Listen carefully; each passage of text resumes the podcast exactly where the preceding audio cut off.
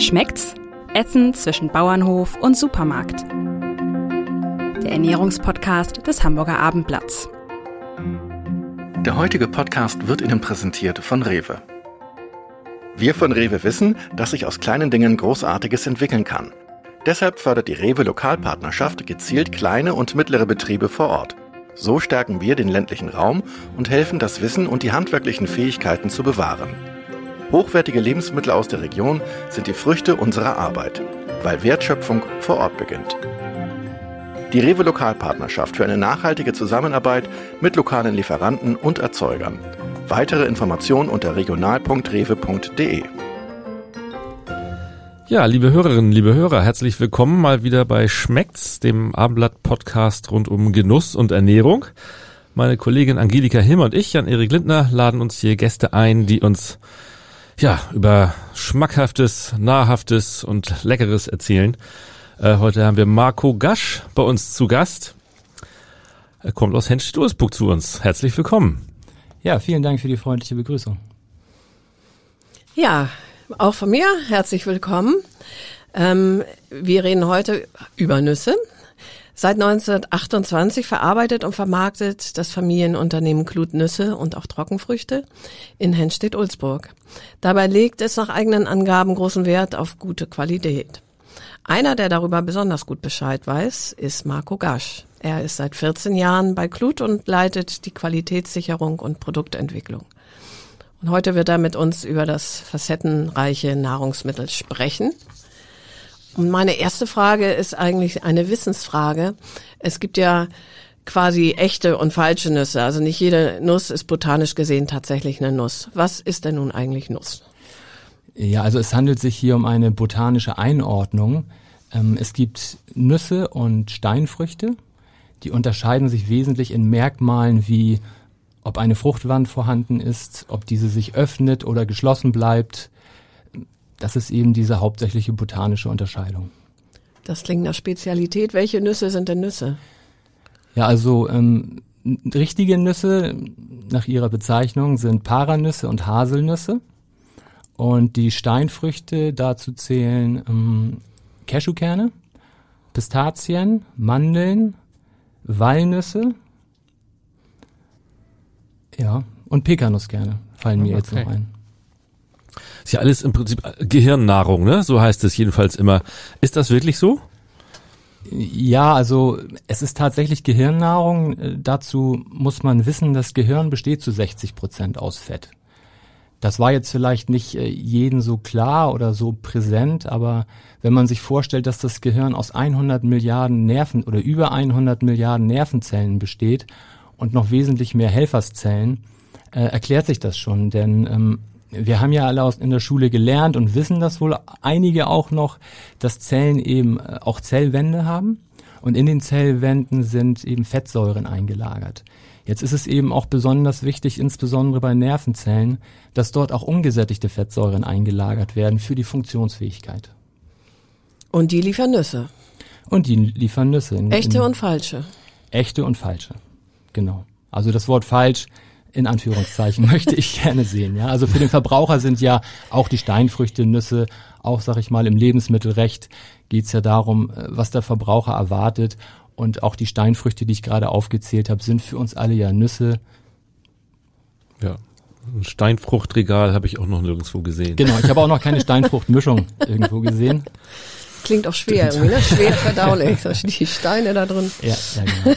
Also Nüsse machen, machen schlau, haben wir jetzt schon gelernt. Machen Nüsse eigentlich auch dick? Die isst man ja oft so, so ein bisschen nebenbei oder ähm, ja, zwischen den Mahlzeiten. Ist das gefährlich? Also an sich machen Nüsse nicht dick. Ähm, es ist natürlich so, dass man zunimmt, wenn man mehr Kalorien am Tag zu sich nimmt, als der Körper benötigt. Ähm, Natürlich sollte man Nüsse auch in einem richtigen Maß essen, wie es mit allen Lebensmitteln ist. Grundsätzlich ist zu sagen, dass man eher einen gesundheitlichen Nutzen hat durch den Verzehr von Nüssen. Äh, aus diesem Grund empfiehlt die Deutsche Gesellschaft für Ernährung auch den Verzehr äh, einer Handvoll Nüsse pro Tag. Mhm. Man hat natürlich besonderen Nutzen, wenn man Nüsse anstelle von Chips oder ähnlichem isst, ne? Das ist dann besonders sinnvoll eigentlich, ne? Genau, das ist sinnvoll, weil dort eben auch äh, eine andere Nährstoffdichte vorliegt. Also ich sag mal, bei, bei Chips oder anderen Snackartikeln sind es sozusagen leere Kalorien. Und bei Nüssen ist es so, dass die, wie wir gerade schon äh, besprochen haben, natürlich auch diese wichtigen Fettsäuren enthalten, ähm, aber natürlich auch sehr viele Vitamine, Mineralstoffe, Ballaststoffe und auch Proteine. Also es ist sozusagen äh, voll mit Nährstoffen. Mhm. Aber wer auf Kalorien achten will, nimmt dann abends vielleicht lieber die frische Erdbeer zum Fußballspiel oder zu was auch immer. Ja, also ich sag mal, wie man diese Handvoll Nüsse über den Tag verteilt, ist ja jedem selbst überlassen. Also ich äh, zum Beispiel äh, mache mir morgens in meinem Müsli sehr gerne ein paar Walnusskerne. Also müssen Sie mir jetzt glauben, obwohl ich jeden Tag auch auf meine Arbeit Nüsse esse, esse ich zu Hause auch noch welche. äh, natürlich auch äh, im richtigen Maß.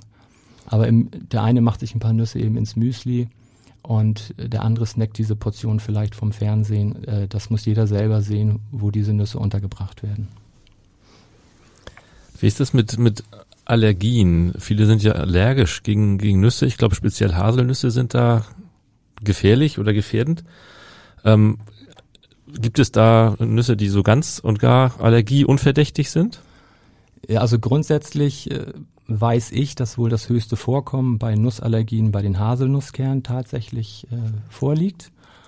Ähm, bei den anderen Nüssen ist das eher zu vernachlässigen, wobei die Erdnuss wohl auch an zweiter Stelle steht, würde ich sagen. Ähm, und die anderen Nüsse, da kann man natürlich auch eine Allergie haben, wie gegen alle möglichen anderen Lebensmittel, die Eiweiße enthalten auch. Ja, Haselnuss ist ja so eine, also ich selbst habe auch eine Haselnussallergie, das ist so, so ein Klassiker, glaube ich, die ist relativ weit verbreitet. Äh, wenn ich sie trotzdem essen wollen würde, hilft da erhitzen, braten, rösten? Was, was mache ich denn dann? Also es ist bekannt, dass äh, die Eiweiße sich durch einen Röstprozess zum Beispiel verändern und dann äh, ein anderer Antikörper wahrgenommen wird und dann diese allergische Reaktion nicht stattfinden muss. Also ich persönlich mhm. hatte auch eine Haselnussallergie mhm. und ähm, konnte die rohen Haselnüsse bei uns in der Firma nicht mehr verkosten. Also zum Glück habe ich ein ausreichend großes Team, die dann diese Geschmacksprobe übernehmen konnten. Ähm, aber die geröstete Variante, die habe ich tatsächlich vertragen.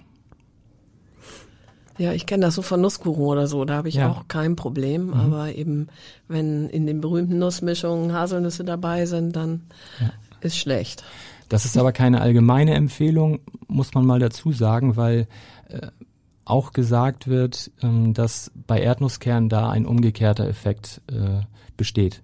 Wobei natürlich die wenigsten Leute wahrscheinlich schon mal ungeröstete Erdnusskerne gegessen haben. Habe ich? Äh, nee, stimmt. Ja.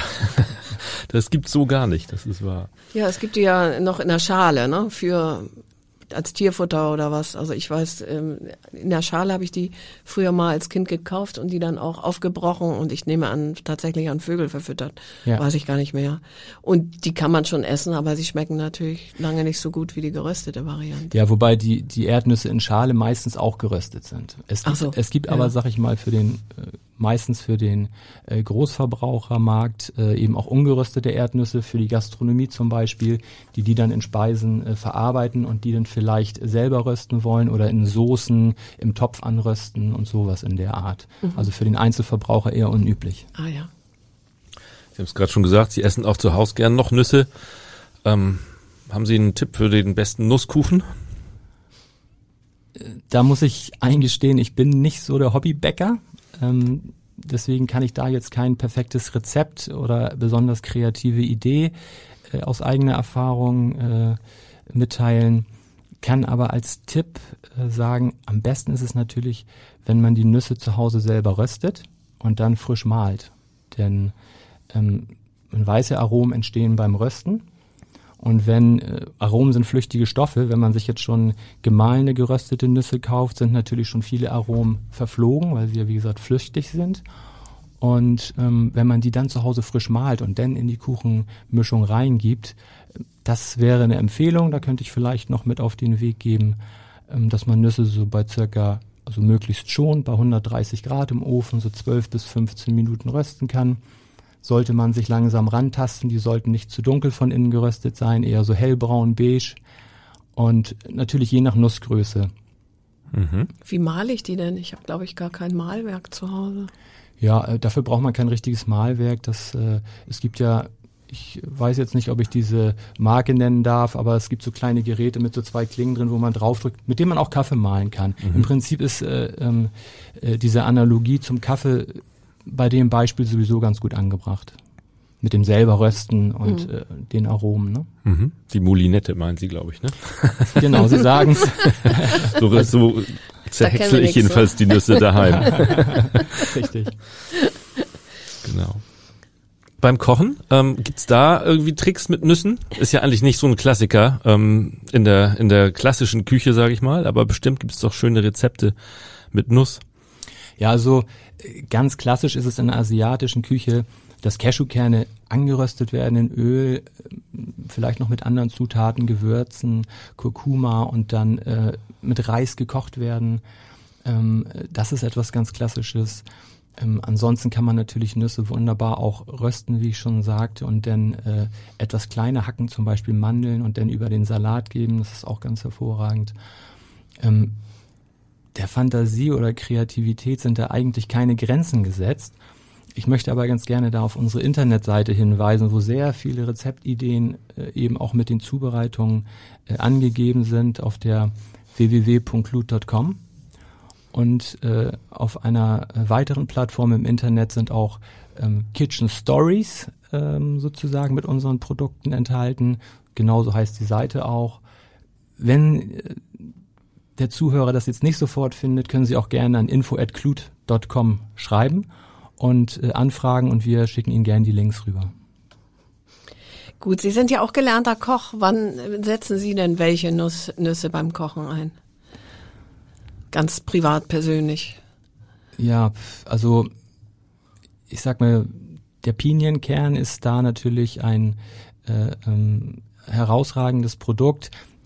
Da kommen wir wieder, sage ich mal, zum Thema vom Anfang. Ist das eine richtige Nuss? Ist es auch eine Steinfrucht, eine Schließfrucht? Äh, aber lassen wir das mal außen vor. Die Pinienkern ist natürlich ganz hervorragend äh, für, für Salate, für, äh, wenn man vegane Aufstriche macht, äh, die dann da drüber gibt. Sag ich mal, für vegane Aufstriche ist es ja sowieso auch sehr gut, wenn man da ähm, äh, Nuss als Grundlage mit hineingibt. Ähm, ja, also es ist, äh, ich persönlich muss aber sagen, am häufigsten verwende ich Nüsse tatsächlich äh, in meinem Müsli und als Snack zwischendurch. Das ist eigentlich die, bin ich auch der Meinung, bei den Verbrauchern wohl die, die meiste Anwendung. Mhm. Sie haben gerade schon Aufstriche erwähnt. So eine Nuss-Nougat-Creme. Enthält die eigentlich viel Nuss? Ja, das gibt, da gibt es unterschiedliche. also wahrscheinlich haben Sie das auch schon festgestellt. Es gibt eben äh, Nuss-Nougat-Cremes, die 45 oder 50 Prozent Haselnuss enthalten. Es gibt eben aber auch welche, die nur 20 Prozent enthalten. Entsprechend süßer ist dann die äh, Variante mit weniger Nüssen. Ich sag mal, für unsere Tochter suchen wir uns die Variante mit mehr Nüssen aus. Mhm. Das ist jetzt die Nuss-Nougat-Creme-Variante. Es gibt ja aber auch diese Nussmuse, die auch viele vielleicht schon mal festgestellt haben, sehr hochpreisig sind, äh, weil das tatsächlich 100 Prozent Nuss ist. Und ja, äh, natürlich ein anderes Produkt als so eine Nuss-Nougat-Creme mhm. ist. Wie ist es bei Nusseis? Ähm, kommt das, ist das, steckt da wirklich Nuss drin oder Nussöl oder ist das, gibt es auch Nussaromen, die also die eigentliche Nuss ersetzen? Also es gibt sicherlich Nussaromen und verallgemeinern kann man das jetzt nicht.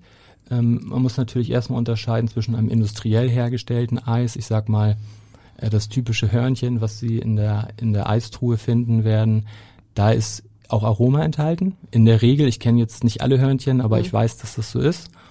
Und ähm, wenn Sie zu Ihrem Eismann, äh, Eisladen um Ihres Vertrauens um die Ecke äh, gehen, ist die Wahrscheinlichkeit, dass dort echte Nuss eingesetzt wird oder Nusszubereitung eingesetzt werden, natürlich wesentlich höher. Das können Sie da aber auch ähm, weil das rechtlich so geregelt ist, dass man Aromen und Zusatzstoffe angeben muss, können Sie da natürlich in Ihrem Eiscafé auch anfragen, beziehungsweise das sollte, sollte ausgehängt sein und das sollte da einsehbar sein. Mhm. Welche Rolle spielen eigentlich Öle aus Nüsse? Ich kenne halt natürlich das Walnussöl, Das, äh, also ich mag gerne so Walnusssoßen bei Nudeln ähm, und da kann man halt mischen, einmal die Nuss klein hacken und dann, um da eben noch ein bisschen mehr Wumms reinzukriegen, dann eben auch Walnussöl verwenden. Welche Rolle spielen Öle? Ja, also das Walnussöl ist mir auch bekannt, ähm, genau wie Sie es sagen. Ich bin aber der Meinung, dass ansonsten Nussöle eher in der Kosmetikindustrie eingesetzt werden, also nicht als Lebensmittel. Ähm, die sind eher nicht so präsent. Ähm, ja. Erdnussöl kann man gut äh, nutzen ähm, fürs Fondue zum Beispiel. Ne? Ja, genau. Erdnussöl mhm. gibt's natürlich auch noch richtig. Ja. Wachsen eigentlich viele Nüsse in Deutschland? Wenn ja, äh, welche? Also Nüsse wachsen auch in Deutschland. Ähm, jeder hat ja bei seinem Waldspaziergang sicherlich auch schon mal Haselnüsse auf dem Boden liegen sehen.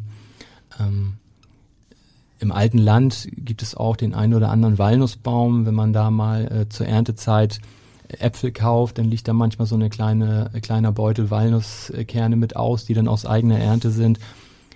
Meine Erfahrung ist aber, dass das dann eben kleine Kerne sind, die auch, äh, sag ich mal, ähm, nicht so hoch sind. Also dass äh, die, die Frucht an sich ist dann sehr klein.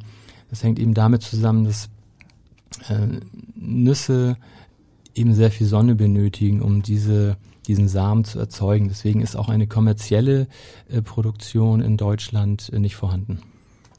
Und auch der Anbau für den Eigenbedarf im Garten ist äh, zeitaufwendig, bis man da mal erntet wahrscheinlich, oder? Also das kann ich ehrlich gesagt nicht sagen. Also bei uns ist vor allem das Erfahrung. Eichhörnchen schneller. Ja. Also ich hätte gar keine Chance, da irgendwas zu ernten.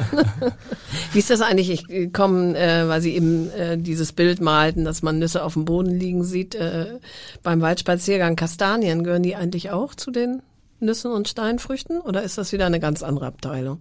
Oh, da muss ich leider passen. Da also die gehören zumindest ja. nicht in Ihr Sortiment mhm. offensichtlich. Also gehören nicht in unser Sortiment. Ja. Ich weiß auch, es gibt Lieferanten, die mal Maron angeboten ja, genau. haben. Hab mich aber ehrlich gesagt, also das ist was ganz anderes, glaube ich. Ne? Kam nicht in unser Sortiment. Wir mussten mhm. uns keine Gedanken über die Verkehrsbezeichnung machen. Mhm. Nüsse wachsen für gewöhnlich an Bäumen und Büschen oder nur an Bäumen? Ja, also es gibt ja den Haselnussstrauch, mhm. der auch, sag ich mal, sich zu einem Baum ausbilden kann. Ähm, ansonsten sind es alles Bäume. Eher so Bäume, wie man sie im alten Land sieht, also nicht größer als ich. Ich bin als gut 1,60 und irgendwie als Spieren Obst irgendwo festgetackert oder noch echte Bäume? Ähm, das sind, äh, kommt natürlich auf die Plantage drauf an. Also wir ähm, haben auch guten Kontakt zu unseren Lieferanten in die Ursprünge und deswegen wissen wir auch, wie diese Plantagen aussehen und diese Bäume.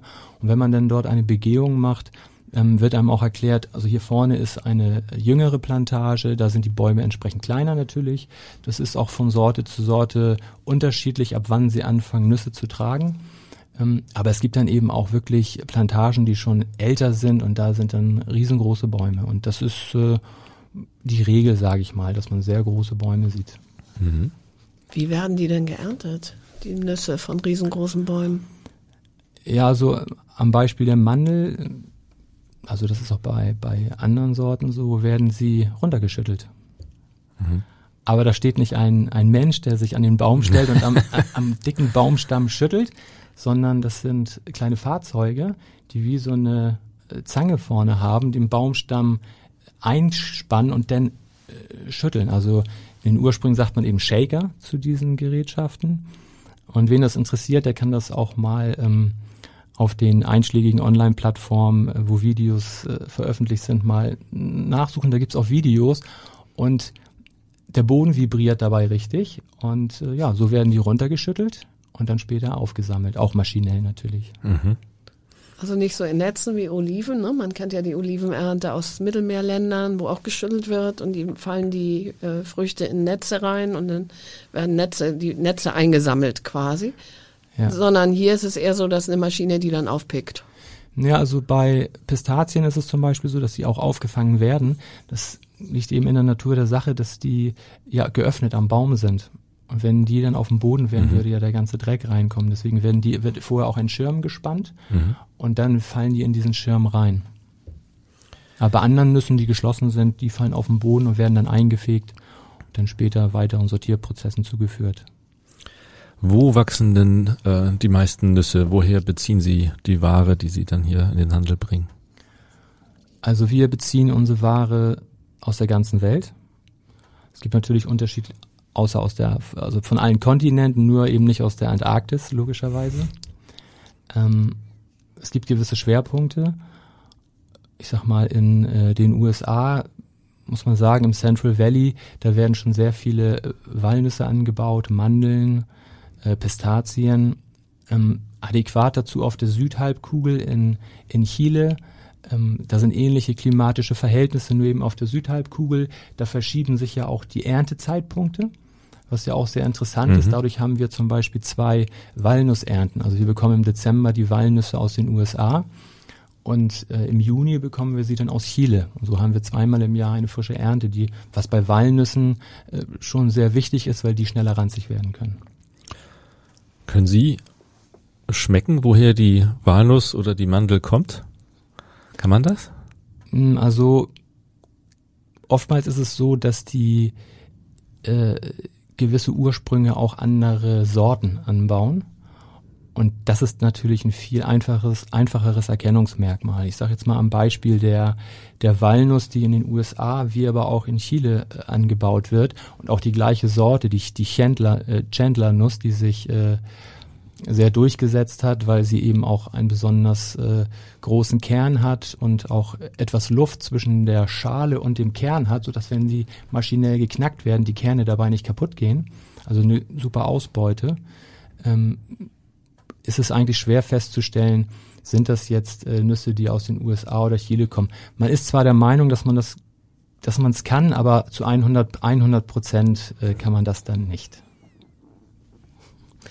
Der Mandelanbau in den USA ist ja durchaus auch äh, in die Kritik geraten. Ich glaube hauptsächlich wegen des hohen Wasserbedarfs. Ich meine aber auch was über Pestizideinsätze gelesen zu haben. Wie nachhaltig sind Nüsse? Ja, also grundsätzlich muss man sagen, dass äh, Nüsse ein sehr nachhaltiges Lebensmittel sind. Es ist so, dass selbst wenn größere Transportwege bei Nüsse zustande kommen, der Transport oder die Weiterverarbeitung bei Nüssen einen sehr kleinen Anteil äh, ausmachen ähm, im CO2-Ausstoß. Also Sie müssen sich das vorstellen, ein Nuss, wie ich schon sagte, eine Nuss wächst am Baum und der Baum, der bindet ja erstmal CO2. Und das ist ja ganz anders in einer tierischen Produktion. Das heißt, ähm, eine Walnuss, die hat, wenn sie hier angekommen ist, ein Kilogramm Lebensmittel 400 Gramm CO2 produziert. Und ein Kilogramm Rindfleisch von dem Bauern um die Ecke 60 Kilogramm. Also insofern haben sie mit Nüssen ein sehr nachhaltiges Lebensmittel. Wenn man mal vom Wasserverbrauch in den Plantagen absieht. Ja, also das ist natürlich ein Problem, was im Central Valley besteht. Ne? Das, äh, das Wasser, das kommt äh, eben aus den Bergen und wird äh, teilweise im, im Norden des Central Valleys dann schon in Bassins eingelagert. Die Frage ist, wie viel Wasser dann noch in Los Angeles ankommt. Das ist dann ja immer das große Thema. Das ist sicherlich ein Problem, was die Amerikaner dort haben. Ähm, ja, das muss man so stehen lassen, sicherlich.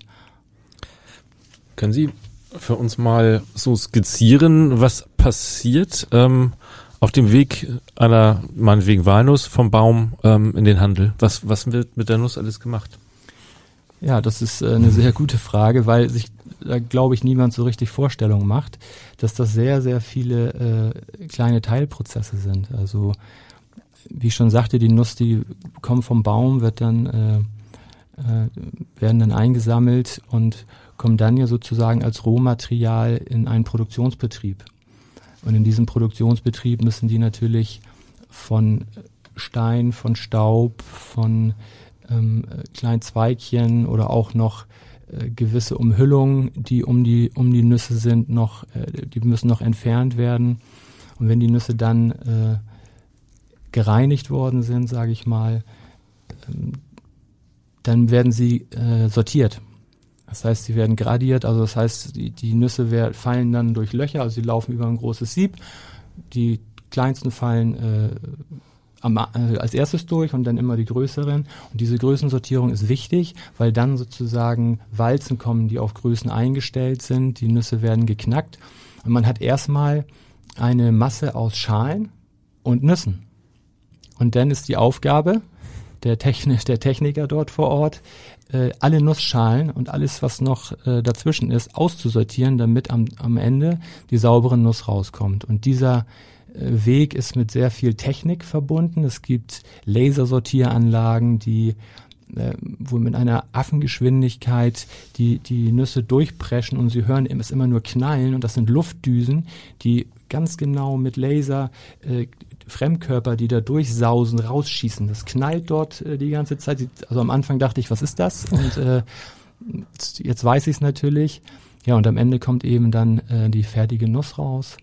Und äh, ja, es ist äh, Hochtechnologie. Und es gibt natürlich aber auch noch ganz am Ende auch noch eine Handsortierung, das muss man auch sagen. Also ohne eine Handsortierung, äh, die Technik ist zwar sehr gut, aber ohne Handsortierung werden Sie keine schalenfreie Nuss haben. Aber mhm. es kann, muss ich aber auch dazu sagen, an alle Kunden, es kommt sehr, sehr, sehr selten vor.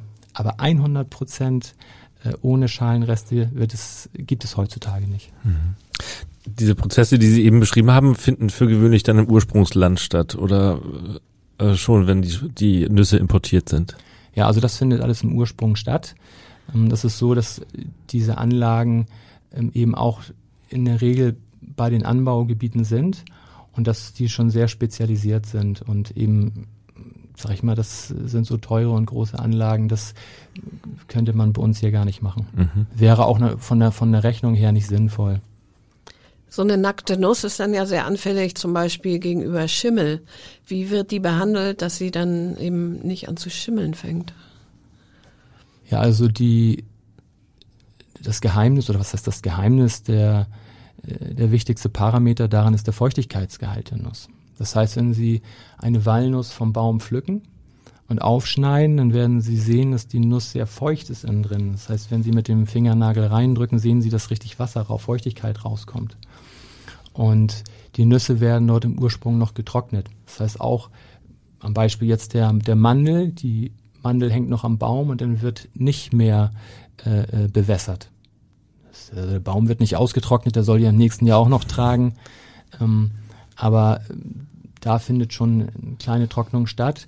Denn wenn die Nüsse am Boden liegen, werden sie vielleicht noch getrocknet und in, vor den Produktionsanlagen sind noch äh, große Betonflächen, wo die Nüsse noch ausgelegt werden und in der Sonne trocknen. Und erst ab einem gewissen Feuchtigkeitsgrad, also dass sie schon sehr trocken sind, kommen sie dann in die Produktion. Und das ist das Entscheidende. Und wenn die Nüsse zu feucht in die Produktion kommen, dann können sie später auch schimmeln. Und das überprüfen wir bei uns in der Qualitätssicherung ähm, bei den Waren, die angeliefert werden, dass auch ähm, eine ausreichende Trocknung stattgefunden hat. Wird überhaupt keine Chemie eingesetzt? Ähm, also Pflanzenschutzmittel werden eingesetzt bei konventionellen Lebensmitteln. Es können ja immer mal wieder irgendwelche, ähm, äh, die, die Blätter können von Pilzen befallen werden. Es sind ja eben Plantagen. Ähm, es können Insekten auftreten und dann gibt es immer einen moderaten äh, Pflanzenschutzmitteleinsatz. Also nicht immer, es kann vorkommen. Es wird dann bei Bedarf eingesetzt. Man muss aber auch dazu sagen, jetzt gerade in, in Sicht auf die äh, den, ob diese, dieser Rückstand des Pflanzenschutzmittels jetzt in das Lebensmittel gelangt, haben Nüsse einen ganz äh, großen Vorteil. Sie haben nämlich eine Schale. Und wenn die Schale ab ist und ein, ein Rückstand dran gewesen ist, ist auch der Rückstand ab. Es können auch rein theoretisch Pflanzenschutzmittel oder Düngemittel über den Baum in ein Produkt gelangen, aber alle Nüsse, die wir untersuchen, haben wir überhaupt gar keine äh, Pflanzenschutzmittelrückstände. Mhm. Das ist anders bei einer Frucht. ne? Also ich sag mal ein Apfel, wo wenn da ein Pestizid aufgesprüht wird in einer Plantage, können Sie es auch eher natürlich äh, finden, was natürlich auch im rechtlichen Rahmen in Deutschland äh, ist. Jetzt sind die Nüsse sortiert und getrocknet. Ähm, dann müssen sie ja noch zu Ihnen nach Henstedt-Ulzburg erstmal, ne? Wie ja. geht das auf dem, auf dem weiteren Weg weiter?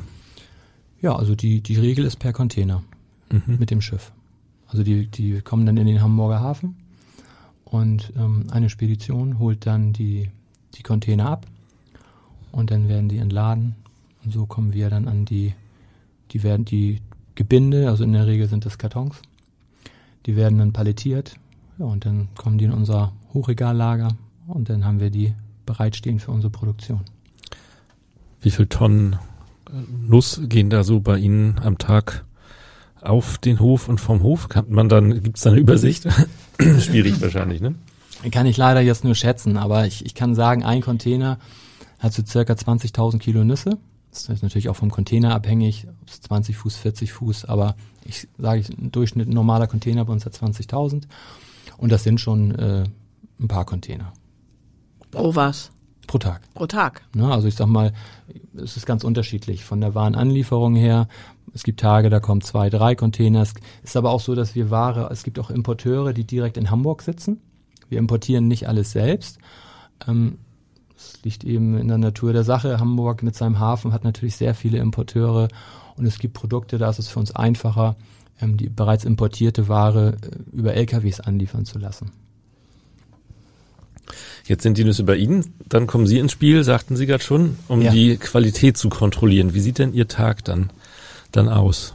Wie machen Sie das? Ja, also wie ich schon sagte, wir sind ein äh, Team von fünf Leuten in der Qualitätssicherung, interdisziplinär, ähm, also sprich Lebensmitteltechnologen und Ökotrophologen, also Ernährungswissenschaftler. Ähm, wenn ich das mal grob kategorisieren darf, ist natürlich immer das Entscheidende erstmal die Lieferantenarbeit. Das heißt, im Vorwege zu sehen, wer sind die Lieferanten, die unseren Anforderungen entsprechen. Das geht über viel Dokumente, über Laborergebnisse im Vorfeld, ähm, über Zertifizierungen, die die haben müssen, auch die Audits, über die ich schon gesprochen habe, dass wir im Ursprung prüfen. Ähm, der zweite große Punkt sind eben dann die Wareneingangsprüfungen. Also er darf dann anliefern, wenn das alles passt. Und in den Wareneingangsprüfungen werden dann, also die die Ware wird ja palettiert oder wird in Paletten angeliefert von den Importeuren, wie ich schon sagte. Ähm, wird dann von jeder Palette ein Karton aufgemacht. Das können 30 Paletten sein, also dann werden 30 Kartons aufgemacht. Da wird gerochen, wird die Ware äh, angesehen, wird äh, mal ein bisschen probiert und dann werden Muster gezogen. Ähm, dann findet nochmal eine sensorische Prüfung in unserem Labor statt mit dem ganzen Qualitätsteam, weil einer kann natürlich auch mal was übersehen. Und äh, dann geht es ins Labor zur Untersuchung. Also feuchte, feuchte Untersuchung machen wir auch bei uns im Hause. Ähm, aber sonst haben wir ein akkreditiertes Labor, mit dem wir zusammenarbeiten. Ja, und wenn dann alles in Ordnung ist, dann kann die Ware freigegeben werden und produziert werden. Gibt es denn ab und zu auch mal Schadstofffunde? Ist das immer nur Schimmel oder kann sich da auch was anderes noch ja, also, verbergen? Also, also Schimmel ist äh, bei, bei Nüssen kommt es sehr, sehr selten vor. Da muss man schon sagen. Also ähm, wenn wir wir machen ja eben diese Feuchtigkeitsuntersuchung und stellen dann fest, dass äh, vielleicht der Feuchtigkeitsgehalt etwas zu hoch ist und dann reklamieren wir die Ware. Das heißt, so eine Ware, die zu feucht ist, kommt ja bei uns gar, überhaupt gar nicht ins Produkt. Und es kann natürlich sein, dass man in der Produktion mal einen schimmligen Kern findet. Ne? Sie müssen sich das vorstellen, das sind auch die Mandeln, die, die, die an Bäumen wachsen. Die, es ist ja sozusagen eine, da steht ja nicht eine Person, die jede Mandel pflückt. Und es kann auch mal eine Mandel schon am Baum geschimmelt haben. Und wenn die in der elektronischen und äh, manuellen Aussortierung nicht gefunden worden ist, kann es sein, dass eine Mandel mal durchrutscht. Das ist, sag ich mal, bei den Qualitäten, die wir haben, sehr, sehr selten, aber ganz auszuschließen ist es nicht. Aber dass es dann die ganze Ware oder den Beutel betrifft oder so, das kommt nicht vor. Gibt es überhaupt mal Laborbefunde, außer alles gut? Ja, natürlich. Also es ist natürlich so, dass wir ja auch, ähm, wir haben auch Trockenfrüchte, da gibt es dann zum Beispiel diesen Schwefel, der eingesetzt wird, da gibt es Höchstgrenzen und der kann mal überschritten werden. Ähm, dann wird eben die Ware reklamiert. Das heißt, die muss dann zurück zum Lieferanten und er muss sie dann nachbearbeiten oder in ein anderes Land verkaufen, wo die die, die Höchstmenge anders sind. Es gibt Länder da, die haben andere Höchstgrenzen. Das mhm. heißt, es ist dann nur für den europäischen Markt vielleicht nicht, äh, äh, nicht ausreichend. Kann auch eine, eine Pestizidhöchstmengenüberschreitung kann auch mal vorkommen, kommt nicht so häufig vor, aber kann sein. Ähm, ja, Feuchtigkeit kann auch mal vorkommen. Wir handeln ja auch Trockenfrüchte. Gerade bei Trockenfrüchten ist es noch viel wichtiger als bei Nüssen, weil bei Nüssen haben sie ein bisschen mehr Spiel und die sowieso immer ein bisschen trockener eigentlich sind. Aber einer, bei einer Trockenfrucht ist es so, ähm, wenn die ein bisschen zu feucht sind, die können dann gärig werden, weil der, der Zucker dann, eh, also die, die Hefen dann eben an den Zucker rangehen können und dann findet äh, ein Gärprozess statt und äh, das kann schon mal sein, dass wir zu feucht, dann äh, zu feuchte äh, Trockenfrüchte haben und die werden reklamiert, ja. Machen Sie auch Knackversuche, wenn Sie jetzt äh, eine Schale haben? Ja, Also da haben wir so einen, äh, so einen tollen Hammer. dann ziehen wir wieder unser Mischmuster über die Partie hinweg und dann werden die Nüsse mit dem Hammer aufgeschlagen. Und dann eben nach unserer Spezifikation, nach den speziellen Kriterien, ähm, werden die dann ausgezählt. Also es dürfen dann, darf nur eine Taubenuss unter 100 sein oder äh, welche, die dunkler verfärbt sind, also die so einen Sonnenbrand haben. Ähm, da gibt es dann eben diese Spezifikationsdaten, die dann abgeprüft werden. Wenn ich jetzt so einen Hammer nicht zu Hause habe, haben Sie einen Tipp, wie man Nüsse am, am effizientesten knacken kann? Also die Antwort Nussknacker ist ja jetzt nicht so originell. ähm, ja, also wenn ich auf die schnelle Walnüsse knacken muss, nehme ich zwei in die Hand und äh, drücke mit der anderen Hand gegen und äh, so hat man die auch wunderbar schnell geöffnet. Meine Kollegin hat mir neulich auch erzählt, dass sie Raben gesehen hat, die einen Raben gesehen hat, der was Nussähnliches auf die Straße gelegt hat und auch sogar nachjustiert hat, nachdem das Auto nicht drüber gefahren ist. Aber ist aber auch keine Methode für Menschen, glaube ich, ne? Ja, nee, das also stimmt. Für den Endverbraucher nicht, nicht so ganz effizient. Nussknacker, also richtig dieses Männchen aus Holz, das irgendwie, ich, ich kenne das nur aus Bildern. Kann man die noch kaufen? Ja, wahrscheinlich schon. Ne? Bestimmt, ja. Der irgendwie so sein Gebiss zusammenfährt und dabei den Nuss knackt. Also wenn ich ehrlich bin, habe ich dieses einfache äh, zweiteilige Gerät, was aus Metall, was man so in die Hand nehmen kann. Ja. Mhm. Weil Walnuss kann man ja vielleicht noch mit Hand knacken. Ich habe es noch nie versucht, aber ähm, spätestens eine Paranuss. Nee, aber Paranüsse. Oder Walnuss. Paran äh, Quatsch, Haselnuss.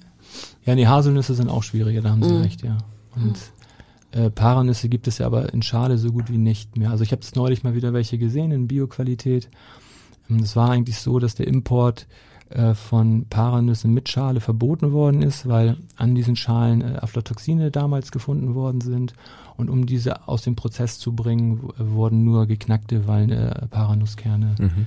Äh, in die EU importiert. Also aus, ich kenne es auch noch aus meiner aus meiner Kindheit. Äh, da hatte ich die Paranüsse eben Genau. in der Schale und man hat Ja. die nie aufgekriegt. Ja, Richtig. genau. Und war den ersten, hart. zweiten Weihnachtstag damit beschäftigt. Und wenn man jetzt heute hört, an den Schalen waren Aflatoxine und man weiß, wie man sich die Zähne ausgebissen hat. Aber Das ist nicht so gut. gut, wir haben es überlebt. ja, Aflatoxine sind diese Schimmelgifte, ne? Schimmelpilzgifte. Ja, genau, das sind Hm. die, die Stoffwechselendprodukte von einigen äh, Schimmelpilzen. Und das ist natürlich auch bei, bei Nüssen äh, ein, ein Parameter, den wir sehr häufig untersuchen. Fällt mir gerade was ein. Äh, Nussschale, ist das eigentlich immer Abfall oder gibt es Möglichkeiten, Nussschale in irgendeiner Weise weiter zu verarbeiten? ist ja eigentlich ein, ähm, ein toller Stoff. Also Ja, also das ist so, dass in den Ursprüngen äh, sozusagen die Nussschalen teilweise zum Trocknen eingesetzt werden. Das heißt, die werden dann verbrannt und dadurch wird Hitze erzeugt und äh, die Nüsse werden da, damit getrocknet. Es ist aber auch so, dass die Kosmetikindustrie interessiert, also hängt eben von den Ursprüngen ab. In den USA, da erzeugen die ihre Hitze anders, nicht über Verbrennung, aber in Südafrika machen die das so, dass die auch was verbrennen. Und ähm, in den USA wurde mir eher von Kosmetikindustrie berichtet. mhm. Aber insbesondere jetzt bei Walnuss und hochwertigeren Nüssen. Mhm. Und die finden dann in der Schale was, was sie verarbeiten können? Immer noch Fette oder? Immer noch Fette, ja. Ah ja. Und, äh, Weil und, als und Peeling ist es, glaube ich, nicht zu gebrauchen. nee, da haben Sie recht. Und, und Phytosterole. Das sind eben Pflanzen, äh, Stoffe, die in Pflanzen vorkommen, die äh, eine, äh, ein Schutz gegen Sauerstoff, also Antioxidantien sind Mhm. Okay. oder eine entsprechende Wirkung haben können. Ähm, kann ich Nüsse eigentlich zu Hause unbegrenzt lagern, wenn ich mi- mir jetzt mal ganz viel auf einmal gekauft habe? Ja, also ein Mindesthaltbarkeitsdatum steht ja auf den Beuteln drauf und auch der Hinweis, dass sie äh, trocken und kühl gelagert werden sollen. Mm, Also wenn Sie die Nüsse dann in einem normalen Vorratsschrank geschlossen lagern, verschlossen, können Sie eben auch bis zum Mindesthaltbarkeitsdatum oder werden Sie bis dahin halten. Also sprich nicht ranzig werden und schimmeln schon gar nicht. Ähm, dieses Kühllagern kann aber auch missverstanden werden.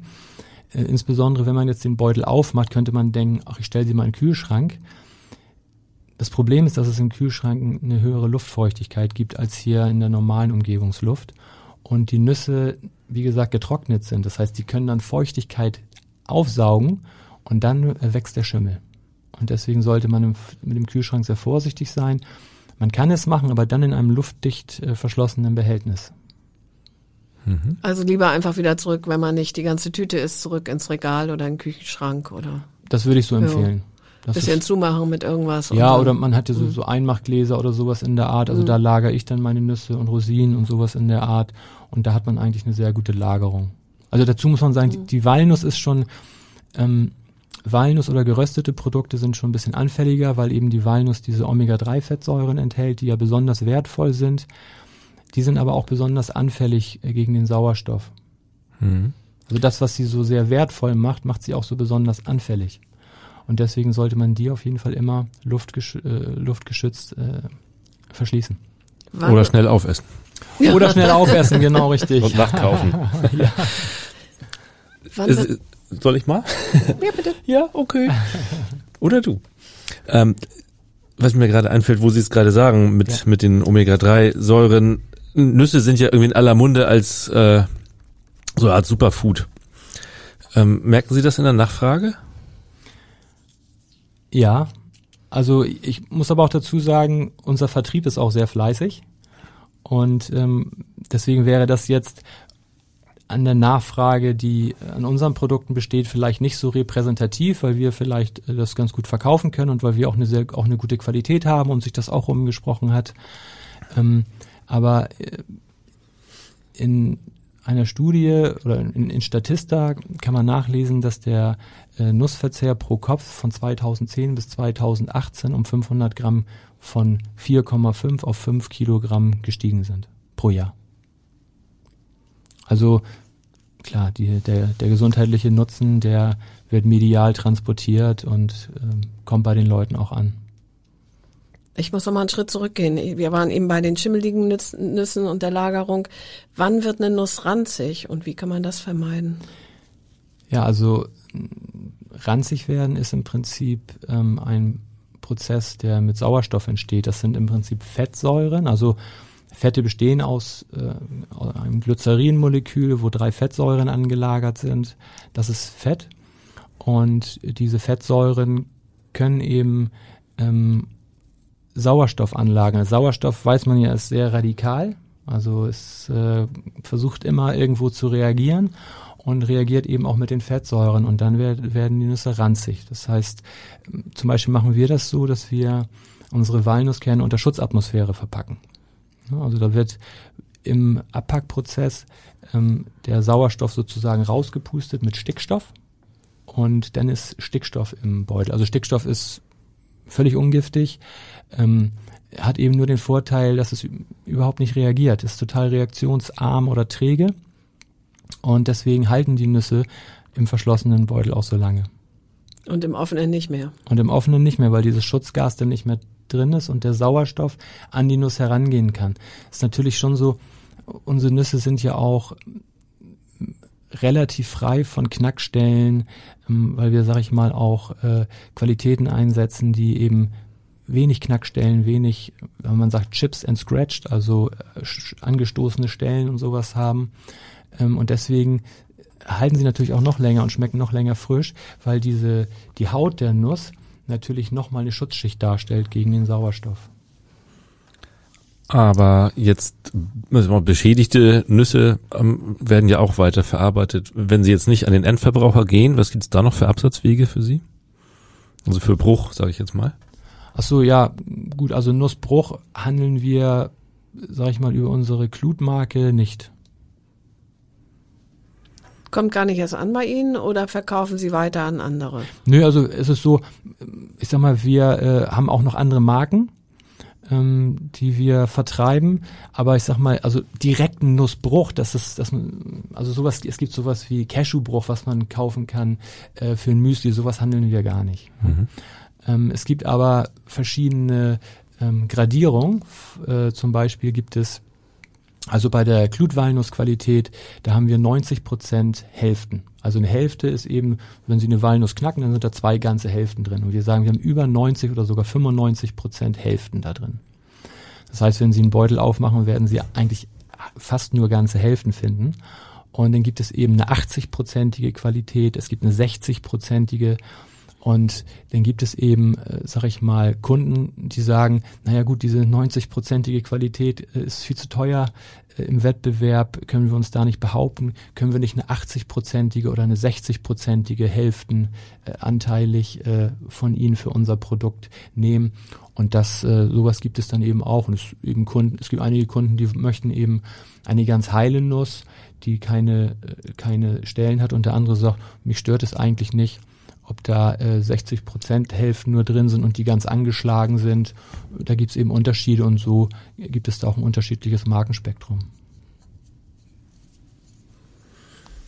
Gibt es Trends äh, auf dem Nussmarkt? Also es ist so, dass es immer mal wieder was Neues gibt. Zum Beispiel gab es vor einigen Jahren Tiger Nuts. Haben Sie schon was von Tiger Nuts gehört? Nee, echt nicht. Also, also okay, das ist sozusagen ein Trend, der dann äh, kommuniziert worden ist zwischen den Geschäftspartnern, aber dann nicht wirklich angekommen ist. Und das ist auch einfach das, ähm, was ich bei uns sagen kann.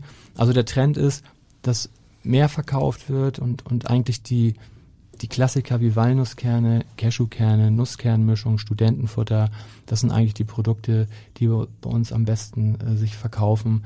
Deswegen Trends gibt es für unser Glutsortiment nicht so sehr.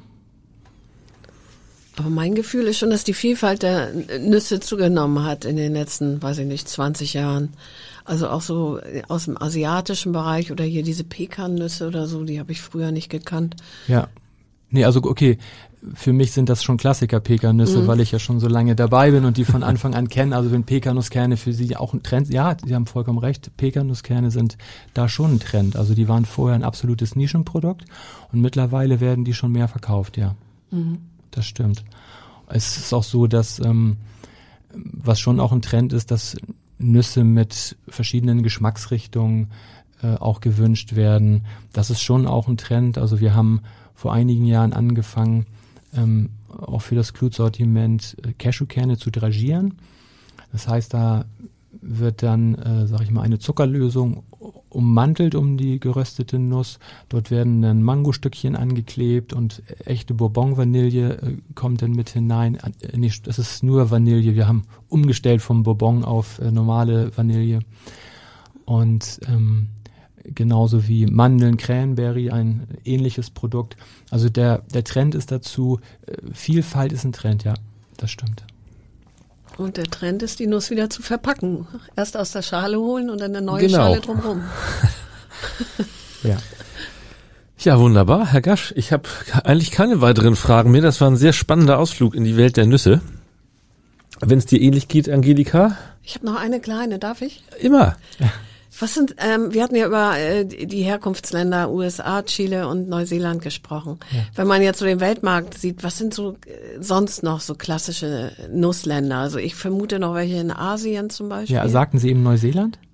Ja, was nee, nicht Neuseeland? Neu Neuseeland. Äh, was nicht? Chile. Also was war denn noch? USA, Chile, Australien bekommen wir auch sehr viele Mandeln her.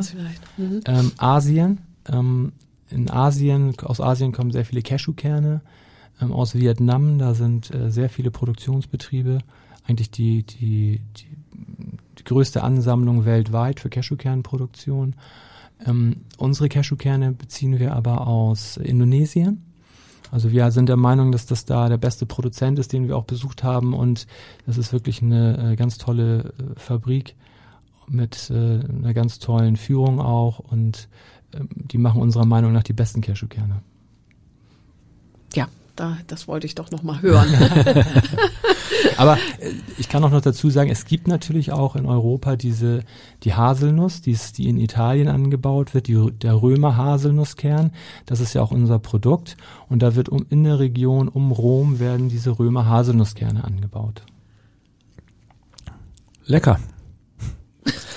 vielen, vielen Dank, Herr Gasch. Das war ja, sehr danke. spannend. Ja, ich danke Ihnen. Vielen Dank. Weitere Podcasts des Hamburger Abendblatts finden Sie auf abendblatt.de slash podcast.